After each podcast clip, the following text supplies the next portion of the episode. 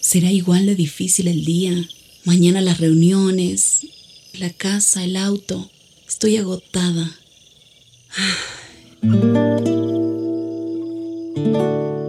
No importa cuántas cosas me hayan angustiado hoy. Me acercaré a Él porque Él tiene descanso para mi alma y mi mente. Cuando mi corazón está tranquilo, puedo escuchar su voz en quietud y confianza. Mi fortaleza está en descansar en Dios. Ven a descansar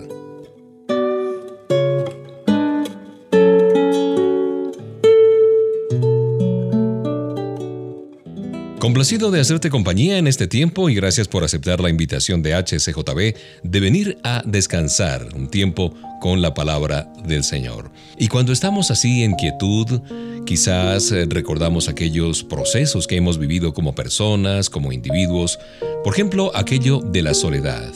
Y yo recuerdo la historia de David. David había dejado a su familia y a sus amigos en un intento por escapar del rey Saúl y de lo que parecía ser una muerte segura. A muchos kilómetros de sus hogares, un puñado de personas se le unió a David. Aunque había caras conocidas en ese grupo, la mayoría eran hombres que él no conocía. Tenían la reputación de ser unos relegados, hombres descontentos por varias razones. Su presencia pudo haber suavizado los golpes emocionales que vienen de ser un exiliado y alguien que ha sido tildado de traidor como lo era David. Pero esto no hacía mucho para evitar los sentimientos de soledad que había acumulado en su corazón David. Escondido en esa cueva de Adulam, David trataba de hallarle sentido a su vida, todo lo que había ocurrido en los meses y semanas anteriores. Cuando el rey Saúl supo dónde estaba ubicado, él lo persiguió con furia, con ardor, tratando de caer sobre él y matarlo. Pero David sabía que su situación no iba a cambiar rápidamente. La persecución de Saúl continuó por meses y después por años, de acuerdo a lo que nos dice la Biblia, haciendo que esa soledad, esa ansiedad de David fueran aún mayores. Pero a medida que vamos leyendo los salmos, descubrimos que él no sucumbió a la trampa del enemigo. ¿Cuántas veces tú te has refugiado en los salmos escritos por David y otros personajes que supieron canalizar su ansiedad, su angustia, depositando esos sentimientos en las manos del Señor? David había aprendido varias verdades trascendentales en cuanto a la soledad. Cuando era joven, recuerda que tuvo a su cuidado las ovejas de su padre y sí, es cierto que en ocasiones se encontraba con otros pastores, estaba solo gran parte de su tiempo. Sin embargo, eh, me atrevo a dudar que hubiera dicho que se sentía solo porque David estaba muy consciente de la presencia de Papá Dios en su vida, y esta profunda verdad cambió la manera como él enfrentó la adversidad. Por ejemplo, en el Salmo 55 escribió lo siguiente, Echa sobre el Señor tu carga, y Él te sustentará, no dejará para siempre caído al justo.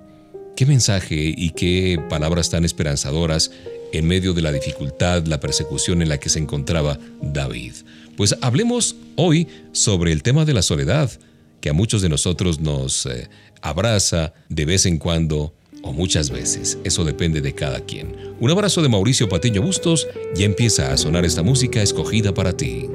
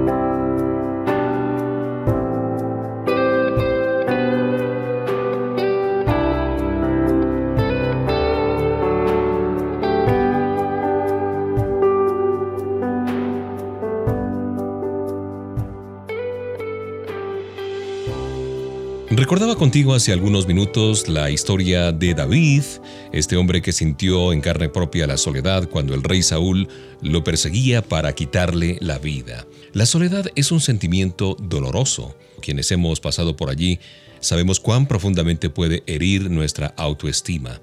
Por lo tanto, no debemos ignorar los momentos en que la soledad se intensifica. Habrá momentos inevitables en que sentimos la soledad pero del mismo modo, habrá ocasiones en que disfrutamos estar a solas, ¿no es cierto? la soledad no depende de la compañía que tengamos o de nuestros ingresos, no. Algunas de las personas más ricas del mundo son también las personas más solitarias y algunas de las más pobres son también las más felices. David era el rey ungido de Israel y esto no le evitó batallar contra un profundo sentimiento de soledad tuvo que aprender cómo manejar estos sentimientos y nosotros, tú y yo, tenemos que hacer lo mismo. La soledad es una puerta que lleva a otras emociones negativas. Si no la enfrentamos, podemos eh, terminar batallando además con sentimientos de amargura, de enojo, de frustración, en fin. Negar la soledad no es la alternativa. Decirle a los demás, no, no me siento solo, estoy bien, no necesito de ustedes, pero cuando estamos desmoronados por dentro, no hace mucho bien negar que estamos o que nos sentimos solos. Esto solo es una máscara al problema. Si no es atendido, hará que la soledad eh, vaya minando nuestras energías, que divida nuestra mente y nos impida disfrutar de la bondad de las bendiciones de parte de Dios. Ese sentimiento de soledad es una de las principales armas del enemigo de Satanás para desanimarnos. A él le encanta hacer que tú no te sientas querido, necesitado y capaz, como si nadie se interesara por ti. Satanás sabe que si puedes socavar tu confianza en Dios, podrá ir erosionando tus emociones con sentimientos de duda y de baja autoestima. A lo mejor en este momento tú te estás sintiendo que no eres reconocido, que a lo mejor los demás no te consideran, que muy poco le importas a tu familia y a los demás, pero a Dios sí le importas y le importas mucho. Quiere que tengas estos tiempos de descanso, estos tiempos de pensar en su palabra y en las promesas que Él nos ha dado de que estará con nosotros todos los días hasta el fin del mundo.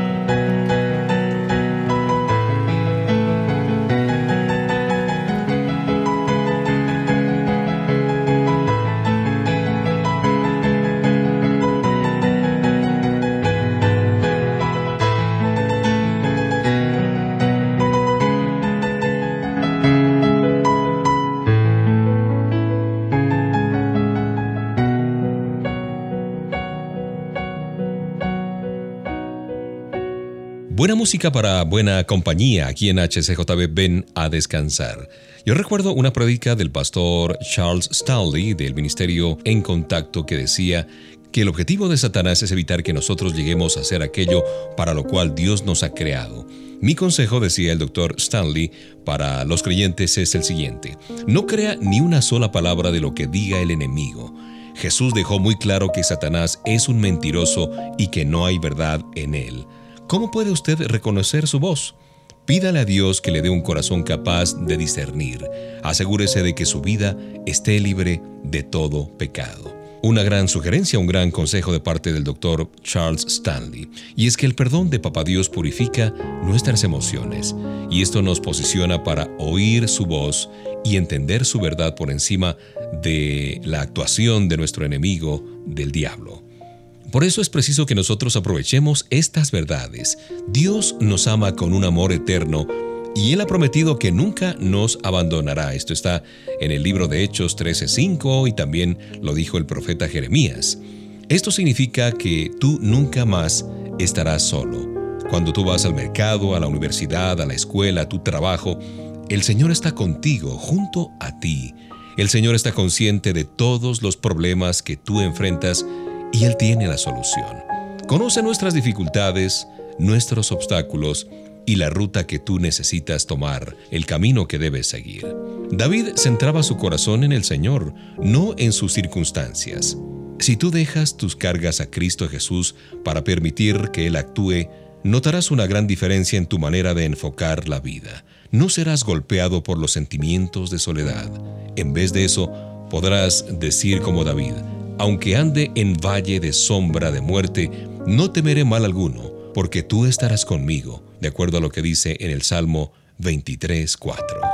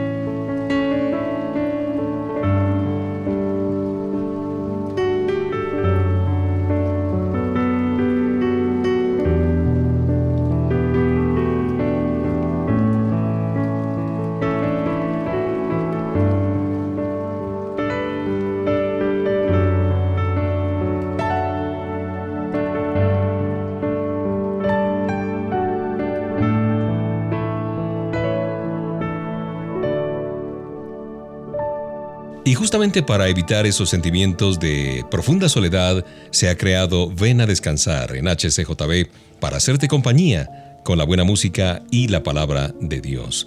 No debemos olvidar jamás que Papá Dios nos creó para tener compañerismo con Él. Esto era parte de su plan original. Él desea nuestra amistad, nuestro amor, nuestra adoración, pero muchas veces tenemos miedo de abrirle nuestro corazón y transferimos esta misma vacilación a otras relaciones Puede ser en la familia, en el trabajo, en cualquier lugar. Conocemos a personas nuevas, pero en lugar de dedicar tiempo para conocerlas, apartamos esas amistades al decir o tener aquí en nuestra mente mensajes tales como no te me acerques mucho, quédate allí donde estás. Los consultorios de los médicos, de los psicólogos, de los psiquiatras, están llenos de personas que sufren emocionalmente. Es que han dejado fuera a Dios, le han cerrado la puerta a su compañerismo y han desestimado la necesidad que tienen de otras personas. Pero David, a pesar de que tuvo destrozado su corazón, se negó a caer en la actitud de encerrarse en sí mismo. La soledad no es un pecado, pero este puede sin duda empeorar ese sentimiento. Una joven que estuvo involucrada en una relación de inmoralidad sexual, digamos así, con un hombre no creyente, reconoció que a menudo se sentía muy sola sus acciones habían levantado una barrera entre ella y el Señor. Le resultaba difícil orar y pasar tiempo a solas con Dios. Dejó de ir a la iglesia y aunque su novio estaba con ella, su sentimiento de soledad se hacía cada vez más fuerte. Sus sentimientos de culpa, de vergüenza, la aislaron de su familia y de sus amigos. ¿Hasta qué punto había descarriado su vida que decidió hacer un cambio significativo pidiéndole a Papá Dios que la perdonara y restaurara su vida. De pronto tú en este momento estás sufriendo por vivir en medio del pecado. Dios quiere que tú seas libre. Pero para que esto suceda tienes que tener la disposición, la determinación de reconocer que has actuado mal. Apartarte del pecado para que puedas volver al dulce refugio, a los tiernos brazos de nuestro Padre del Cielo. También tendrás que llegar al punto en que entenderás que una relación saludable con personas piadosas, temerosas de Dios, que aman al Señor y que están dispuestos a animarte en tu vida cristiana, son cruciales para tu crecimiento espiritual. La recuperación de la soledad comienza cuando tú reconoces que tienes un problema. Piensa en esto mientras suena la música.